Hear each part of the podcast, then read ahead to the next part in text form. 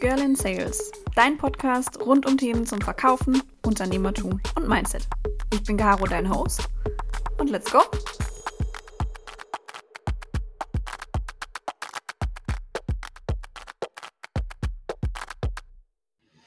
Hallo meine Lieben, es freut mich, dass ihr zu einer neuen Folge Girl in Sales eingeschaltet habt. Ähm, ihr wisst es mittlerweile, ich bin ab sofort gar nicht mehr alleine in meinen Podcast-Folgen.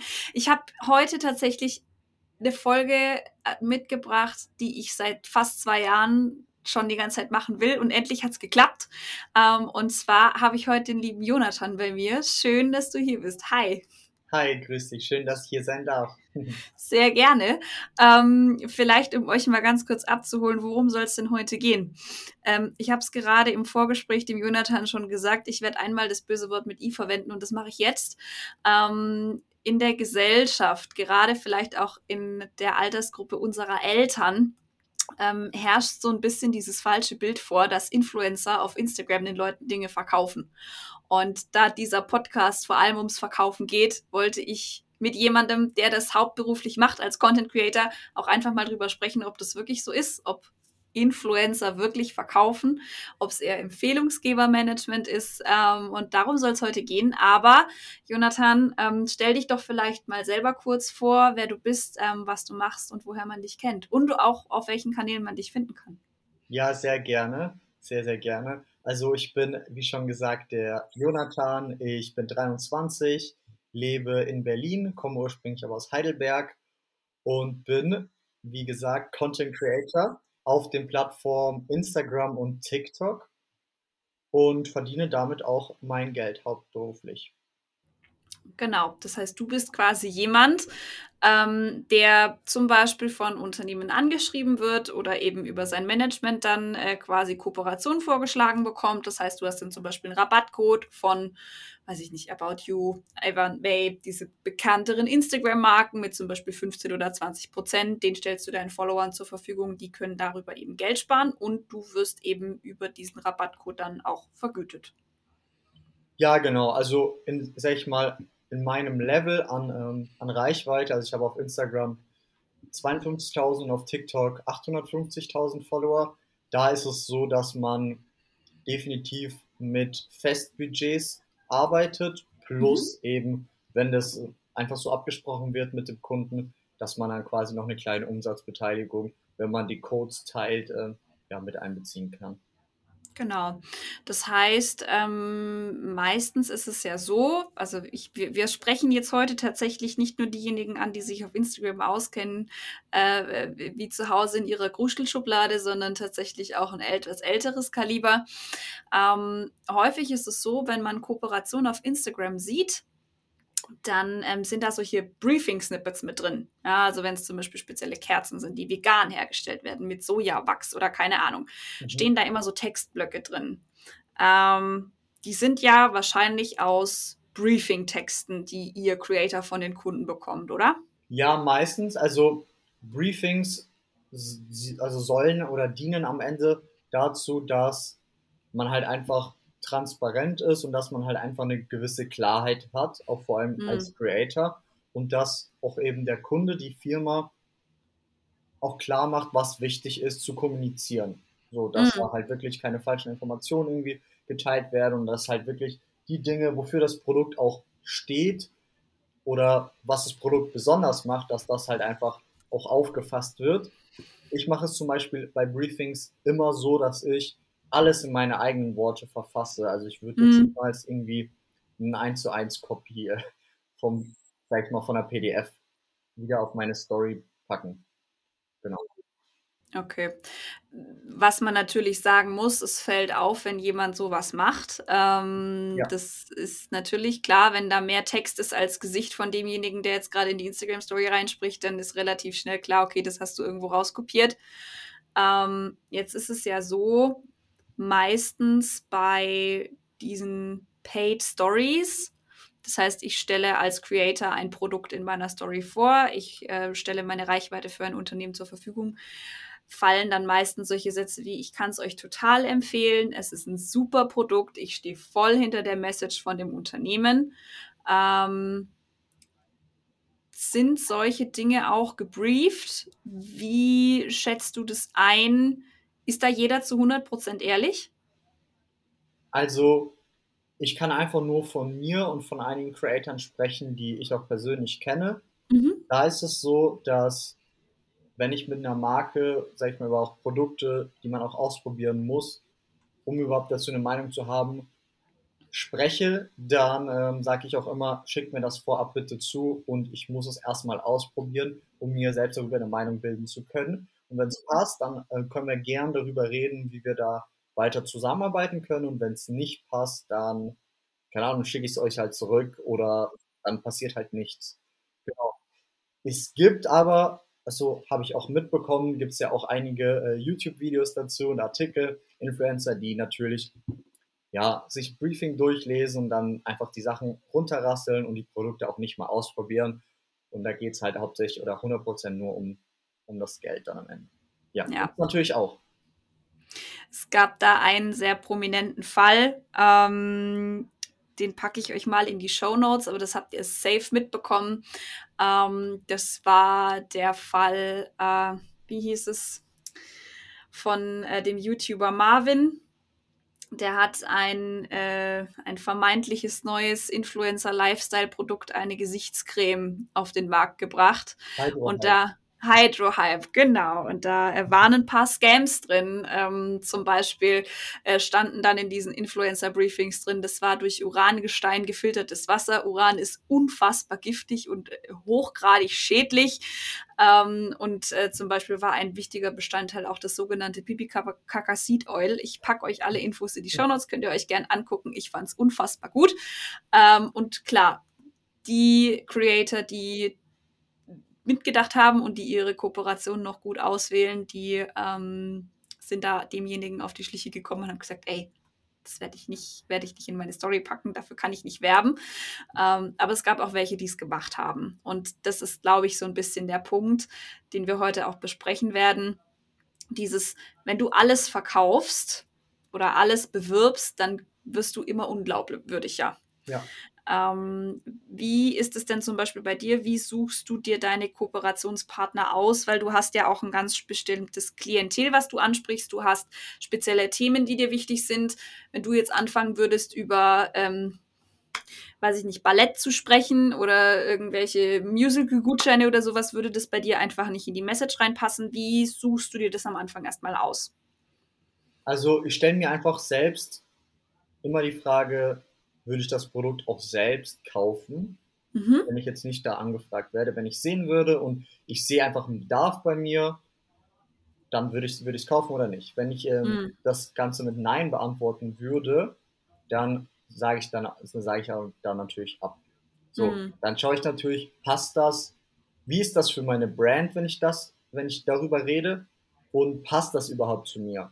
Mhm. Und da muss man halt auch immer gucken, generell auch wie das Image der Marke ist, weil selbst wenn ich das Produkt cool finde, aber das Image der Marke natürlich doof, dann hat das ja vielleicht auch so ein bisschen seinen Grund und da versuche ich dann natürlich zu recherchieren und mich einfach mehr da, ja, mehr damit auseinanderzusetzen und zu gucken, warum ist das denn so? Und wenn ich mhm. dann merke, okay, das hat schon, sag ich mal, undichte Stellen, dann ähm, sage ich da halt auch ab, weil das am Ende ja auch mir als Marke schaden würde und mhm. ich da auch nicht mit gutem Gewissen das meinen Followern weiterempfehlen könnte. So, und mhm. dann halt wirklich alle Faktoren passen, wo ich sage, okay, das, das finde ich cool, ich würde es selbst nutzen, ich kann das weiterempfehlen, ich empfehle das vielleicht auch im privaten Kreise ohne Social Media weiter, dann äh, werbe ich dafür auch sehr gerne. Aber natürlich auch immer mit einem gewissen, ja, mit einem gewissen Gegenwert dahinter. Weil ich kriege täglich mehrere Anfragen ich bin auch in einem Management, die filtern auch immer erstmal alles raus, sprechen da mit mir, geben mir dann natürlich auch, sag ich mal, Tipps, was Sinn macht, was nicht Sinn macht. Und dann suche ich mir eben die aus, die am besten passen. Genau, also ich zum Beispiel, ich bin, ähm, ich bin vegan, also ich ernähre mich vegan und ich würde jetzt niemals für, keine Ahnung, für irgendeine Fleischmarke Werbung machen. Das ist jetzt krass gesagt, ja, aber, aber, es gibt Leute, die das dann sogar machen würden, indem sie sagen, ja, ich habe es jetzt mal ausprobiert. So. Hm.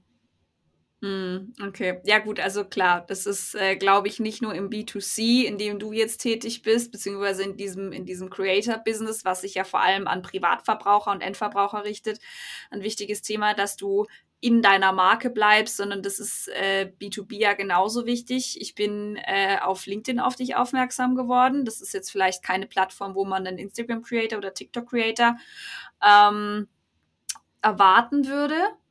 Ähm, da ist es ja ähnlich. Also du wählst ja auch ganz besonders aus, welche Inhalte du auf LinkedIn hochlädst, ne? Ja, definitiv. Also auf LinkedIn versuche ich auch einfach die Leute so ein bisschen mitzunehmen und da eher so auch analytische Sachen zu posten. Und ich sehe es auch tatsächlich äh, an LinkedIn-Influencern äh, noch mehr, dass diese ganzen Briefings eins zu eins kopiert werden. Also ich glaube, da äh, dürfen alle noch mal ein bisschen lernen äh, wie, ja. wie so eine Werbung eigentlich wirklich aussehen sollte und ja. wie nicht.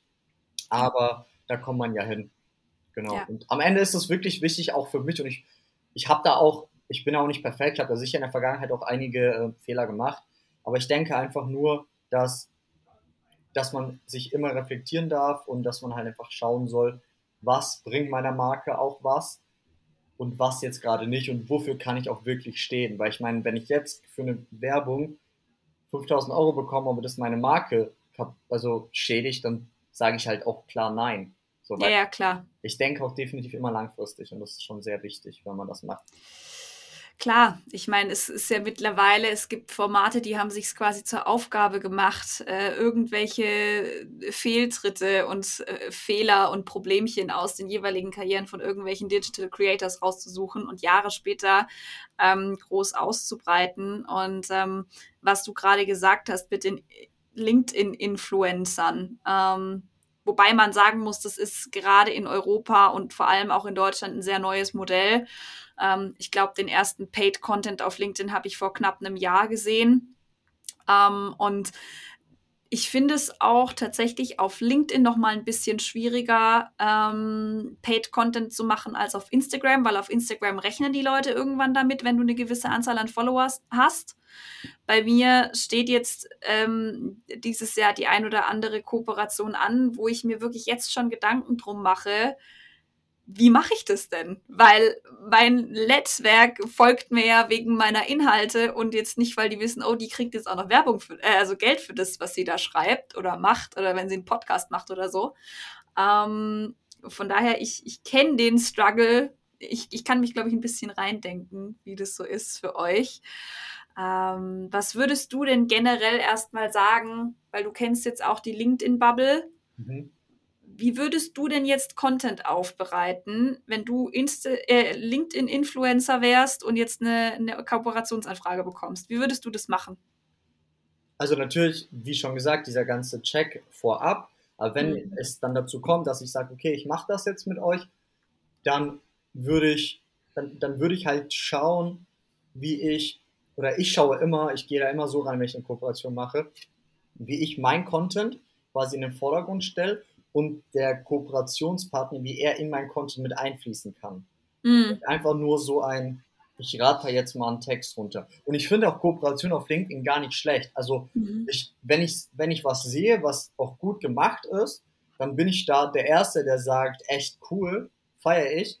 Aber ich, ich meine, ich habe das jetzt vorhin angesprochen mit, dass halt viele wirklich nur einfach nur diese du, du siehst halt auch in der Wortwahl, okay, diese Person schreibt eigentlich so und jetzt schreibt sie so. Und das ist ja. zum Beispiel so die erste Sache, dass ich halt wirklich gucke, dass es in meinem Wortlaut ist, dass ich, dass ich halt mein Thema, was vielleicht normalerweise so ein Post von mir wäre, als ja, als Kombination mit dieser Werbung setze und nicht einfach nur stumpf diesen Werbepost abratter und posten, sondern wirklich irgendwie versuchen, einen Mehrwert mitzugeben, um darunter dann das zu kombinieren.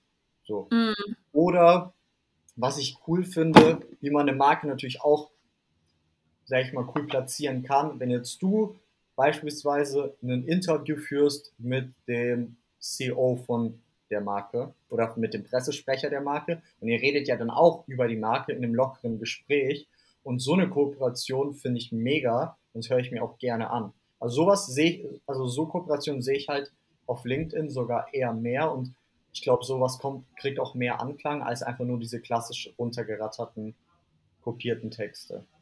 Ja, ja, also es muss halt authentisch sein. Genau. Ne? Und es gibt einschlägige Marken, die nicht nur auf Instagram, sondern langsam auch immer vermehrt auf LinkedIn werben. Da ist zum Beispiel eine App aus dem Finance- und äh, Versicherungsbereich ganz vorne mit dabei. Ich sage den Namen nicht, weil ich von denen nicht gesponsert bin. Ich weiß auch nicht, inwiefern du mal mit denen in Gesprächen warst oder nicht. Deswegen halte ich den Namen hier jetzt komplett raus. Aber wer sich in der, äh, wer sich in der Instagram- und YouTube-Bubble gut auskennt, der äh, weiß jetzt auf jeden Fall, von wem ich spreche. Und ähm, man muss natürlich auch damit rechnen, wenn hinter einem Kooperationspartner irgendein Punkt nicht so ganz koscher ist, und deine Audience weiß das, dann wirst du darauf angesprochen. Ähm, wie reagiert man dann zum Beispiel? Also hast du zu, hast du auf Instagram schon mal eine Nachricht bekommen, so nach dem Motto, boah, dass du jetzt für die Werbung machst, hätte ich nicht gedacht, weil das kommt ja auch immer häufiger vor. Ja, also ich muss sagen, ich habe bisher da, also darauf wirklich noch keine, äh, keine Nachricht oder kein, kein negatives Feedback bekommen. Aber habe das, hab das bei anderen Creators natürlich auch beobachtet, dass das der, der Fall ist. Mhm. Und viele, wenn sie den Fehler, sage ich mal, einsehen oder wenn sie halt sich dann erst mit der Marke befassen und dann realisieren, okay, das war vielleicht doch nicht so cool, dann würde ich halt immer empfehlen, da ja dann auch ehrlich mit der Community da zu reden. Mhm. Und dann halt auch ehrlich zu sagen, so hey, mir haben die und die Punkte gefallen, als die Anfrage kam, da stehe ich auch dahinter aber von Punkt XY distanziere ich mich halt einfach. Und finde ich mhm. einfach nicht gut und würde ich auch nicht empfehlen, also so in die Richtung. Aber ich kann es jetzt nicht, nicht aus der Praxis sprechen, weil es war bei mir bisher noch nicht der Fall. Mhm. Glücklicherweise, mhm. ja.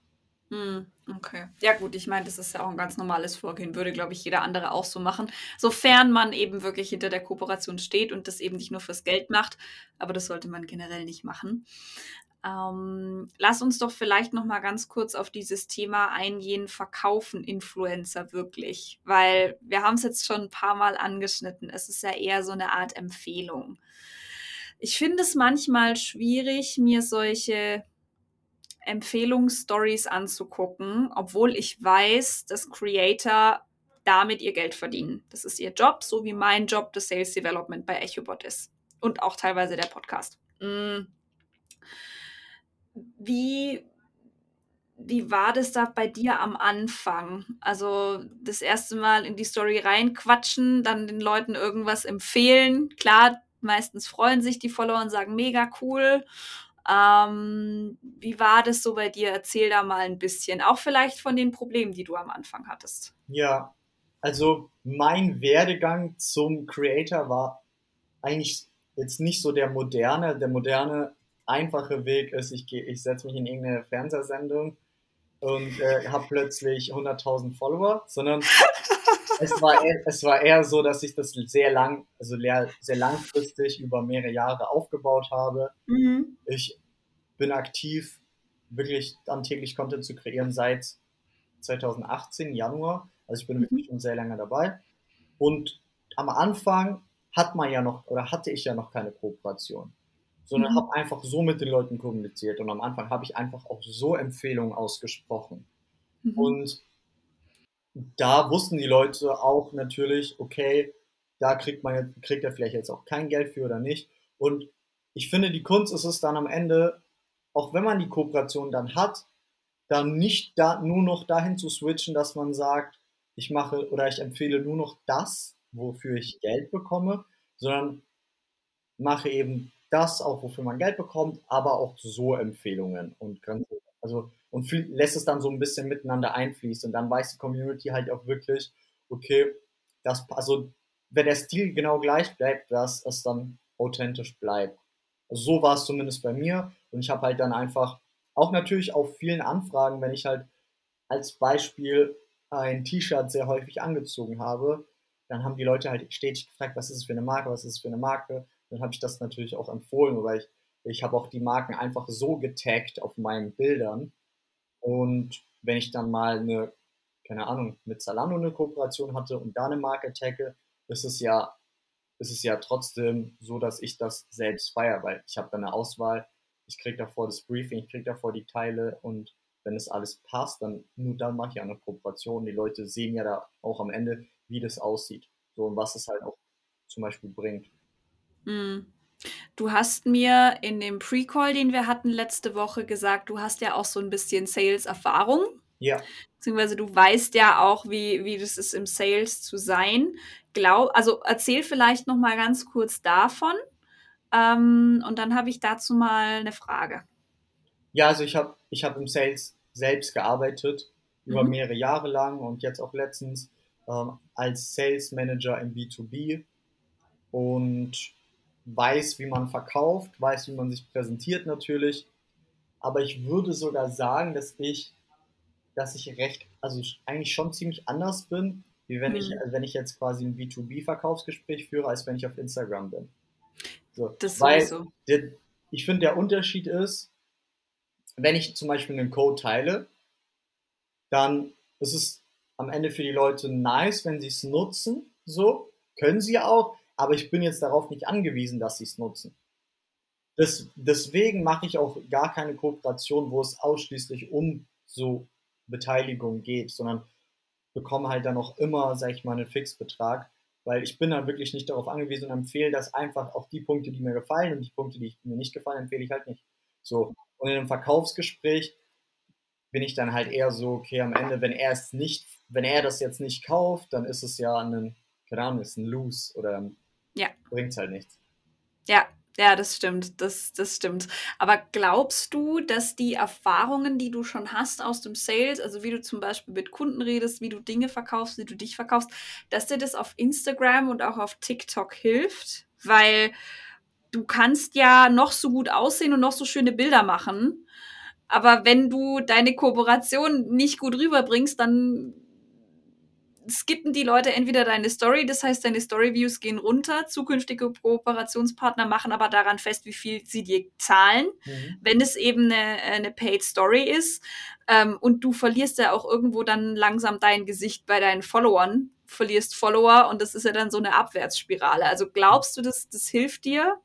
Ja, also generell der Job als Sales Manager oder generell der Bereich Sales hilft mir ja in allen Lebensbereichen. So, Hm. wie wie ich mich präsentiere, wie sicher ich rede, wie sicher ich ja über ein Produkt sprechen kann, das hilft mir ja natürlich definitiv, als wenn ich davor noch nie irgendwie mit, sag ich mal, mit der Kamera oder mit jemandem über ein Produkt gesprochen habe. Ich weiß schon, welche Punkte dann catchy sind, welche Punkte die Leute, sag ich mal, ein bisschen triggern oder interessant werden für die, für die, also interessant sein könnten für die Leute. Mhm. Weil ich, es ist genauso wie wenn du ein Kundengespräch hast, du bereitest dich darauf vor, du weißt, was ist gerade der Bedarf des Kunden und darauf gehst du natürlich ein und ich kenne meine Community und weiß dann auch, okay, das finden die natürlich cool und so suche ich mir meine Kooperationspartner aus natürlich auch und weiß dann, okay, meine Kunden als Beispiel sind gerade voll auf der Suche nach einem Auto, also das ist einfach nur ein Beispiel und dann oder nach, sag ich mal, nach einem, keine Ahnung, nach einer Limousine und dann, Hm. wenn ich halt über eine Automarke spreche, dann gehe ich eher auf die Limousine ein als auf irgendwas anderes. Den Smart. Genau. So, also Ja. als Beispiel. Das, das Mhm. wäre man natürlich auch klar. Wie man sich ausdrückt, wie man spricht. Und am Ende verkaufen wir uns ja unser ganzes Leben lang. Das habe ich ja auch im Pre-Call gesagt. Also Ja. Ich finde es ist eigentlich ein ganz, ganz schöner Ansatz, weil wir reden ja anders mit unserer Freundin als mit unseren Freunden. Wir reden anders mit den Schwiegereltern wie mit dem Pizzeria-Besitzer. Und am Ende Hm. sind wir halt immer so ein bisschen darauf aus, dass wir uns leicht verstellen, unterbewusst natürlich auch. Und ich denke, wenn man Sales-Erfahrung hat, dann hat, hat man das nochmal bewusster im Griff oder weiß man nochmal, wie man daran gehen kann. Mm, ja, das heißt aber, wer jetzt richtig zugehört hat, am Anfang habe ich gesagt, Influencer auf Instagram verkaufen nicht, wenn sie was in die Story halten. Das würde ich auch immer noch sagen. Für mich ist dieses Verkaufen eher im Hintergrund. Also das, was quasi, also zumindest das, was ich jetzt von dir gehört habe, das, was passiert, bevor du einen Code in deine Story packst, hat mehr mit Verkaufen zu tun, weil du ja guckst, was ist meine Community, was ist ihr Need, was finden die cool, was hat bisher gar nicht skaliert, welche coolen Kooperationspartner gibt es, die vielleicht gut mit meiner Marke zusammenpassen, passt es generell zu mir, wo will ich hin? Ähm, ist, das, ist das eher so? Also es ist natürlich so, dass dass ich vor, vorab ja gucke, was ist gerade der Need von der Community und was passt zu mir. Aber das mache ich ja nicht nur für Paid-Kooperation, sondern für alles. Mm. Also, wenn ich mitbekomme, dass meine Leute gerade, da sage ich mal, dass meine veganen Follower gerade Zuwachs bekommen, dann weiß ich, okay, vegane Rezepte sind gerade das, was die mega feiern würden und teile ja. das mit denen. So. Und dann mhm. beispielsweise kriege ich eine Anfrage für veganen Käse, den ich auch selbst ausprobiert habe und cool finde, dann kann man das ja auch cool mit integrieren. Ja. Und so, so, so gehe ich da halt vor. Mhm. So. Okay, okay. Ja, ich finde es tatsächlich äh, wirklich extrem spannend, mal mit jemandem zu sprechen, der äh, da wahrscheinlich ein bisschen mehr Gegenwind bekommt als ich, weil ich bin im B2B, da muss man irgendwie verkaufen, ansonsten wachsen die Unternehmen nicht. Dass jetzt aber auch äh, Leute auf Instagram anfangen zu verkaufen, hätte sich vor 20 Jahren wahrscheinlich noch keiner denken können.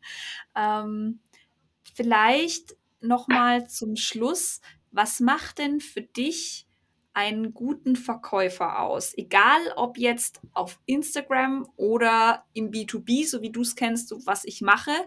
Ähm, vielleicht so drei Punkte, die für dich da wichtig wären.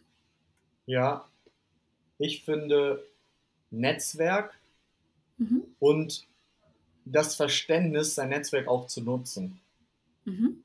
Das finde ich einen sehr, sehr wichtigen Punkt, weil man kann so arbeiten, dass man heftig die ganze Zeit nur Cold Calls macht beispielsweise und eben diesen mega anstrengenden Weg geht, führt trotzdem zum Ziel, wenn du fleißig bist. So habe ich früher immer gearbeitet. So. Ich auch, ja. Führt auch zum Ziel und Klar. ist auch eigentlich, also ist auch ein sehr lehrreicher Weg. Aber wenn man dann versteht, dass es sogar noch viel einfacher ist, über Empfehlungen zu jemandem hingeleitet zu werden, indem man seinen Job auch vorab, vorab gut gemacht hat, mit dem auch nochmal zu sprechen. Beispielsweise, ob er eine, jemanden noch kennt, der, der, meint, der mein Service vielleicht auch gebrauchen könnte oder mit dem ich auch sprechen könnte und ihm vielleicht auch eine kleine Gegenleistung dazu geben und auch langfristig zu denken. Da ist es dann nochmal viel entspannter und einfacher, als dann davor ja, diese ganzen Kalt Calls zu machen. Also das ist so der erste Tipp, nutze dein Netzwerk, clever und baue das auch stetig auf. Mein zweiter Tipp ist, sei auch anpassungsfähig. Also sei extrem anpassungsfähig, weil, also ich habe äh, jetzt der, der letzte Sales-Job, also bevor ich dann 100% in die Hauptberuflichkeit gegangen bin, war ein B2B in der Gastronomie-Szene. Und da habe ich, saß ich am Tisch mit, mit, ähm, ja, mit Unternehmern, die ein Restaurant leiten, die Michelin-Stern haben oder auch einem Dönerbudenbesitzer. Mhm. Am gleichen mhm. Tag, also, oder an zwei verschiedenen Tagen. Und du kannst ja nicht mit diesen Menschen einfach deinen Sales-Pitch runterrattern und erwarten, dass beide gleich sagen, nice, so. Und da ist es halt auch einfach wichtig zu gucken, was ist gerade ihm wichtig und wie man auf einer Wellenlänge ist. Dass man jetzt vielleicht nicht unbedingt so sein ausgefra seine ausgefranste Hose zum Superunternehmer anzieht und dass man auch vielleicht kein, nicht mehr im Anzug in der Dönerbude erscheint. So. Und das sind so Sachen, die, die ich halt eigentlich richtig gut, also richtig gut gelernt habe und das auch ja immer weiter versucht zu perfektionieren.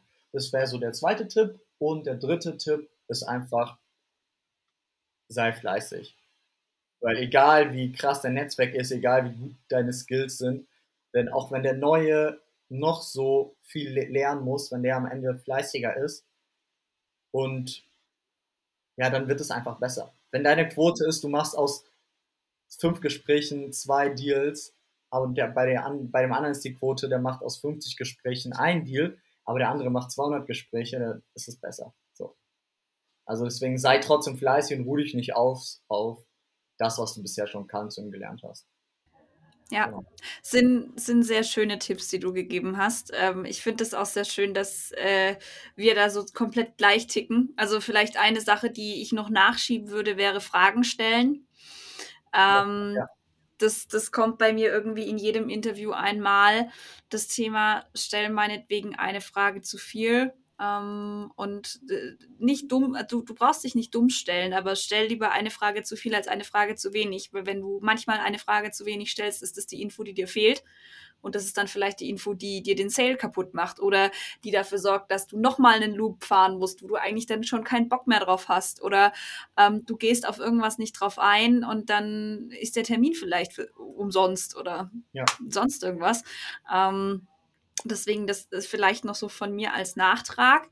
Ähm, bevor wir dann auch schon wieder am Ende sind mit dem Interview, ähm, weißt du ja, dass ich am Ende eines jeden Podcast-Interviews ganz freundlich nach einer Empfehlung frage. Und zwar, ob das jetzt ein Film ist, eine Serie, ein Buch oder ein Podcast, dürfen auch zwei oder drei sein, wo du sagst, das muss man kennen, ähm, muss auch nichts mit Business zu tun haben, mhm. dann wäre das jetzt der richtige Zeitpunkt, um es loszuwerden. ja, ich finde, also ich habe einen Freund mhm. und mit ihm habe ich auch im Sales gearbeitet und er war bei uns die Nummer eins. Und er hat, er hat sich jetzt selbstständig gemacht und hat auch sein, sein eigenes Sales-Programm, was er jetzt launchen wird. Der heißt Tom Bökenkröger.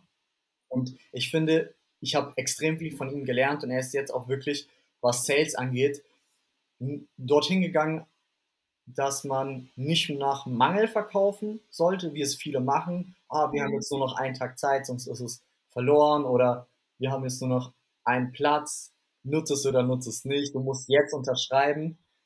Haben wir alle schon gemacht, so. Sondern es geht bei ihm so Verkaufen, um das Thema Verkaufen mit Herz und darauf zu vertrauen, auf seine Skills, darauf zu vertrauen, dass am Ende der Kunde, der gegenüber ist, wirklich auch wirklich happy ist und dann dadurch auch weitere ehrliche, coole Empfehlungen bekommen. Also Tom Bökenkröger gerne mal auf Instagram abchecken der kann, ich kann dir auch gerne mal den Link schicken und dann kannst du das auch. Genau, machen. schick's mir, dann packe ich es einfach in die Show Notes. Ja, und da kommt nämlich in der Zukunft sehr viel und von ihm habe ich extrem viel gelernt. Also, mhm. Das ist so eine warme Empfehlung von mir in dem Bereich Sales jetzt.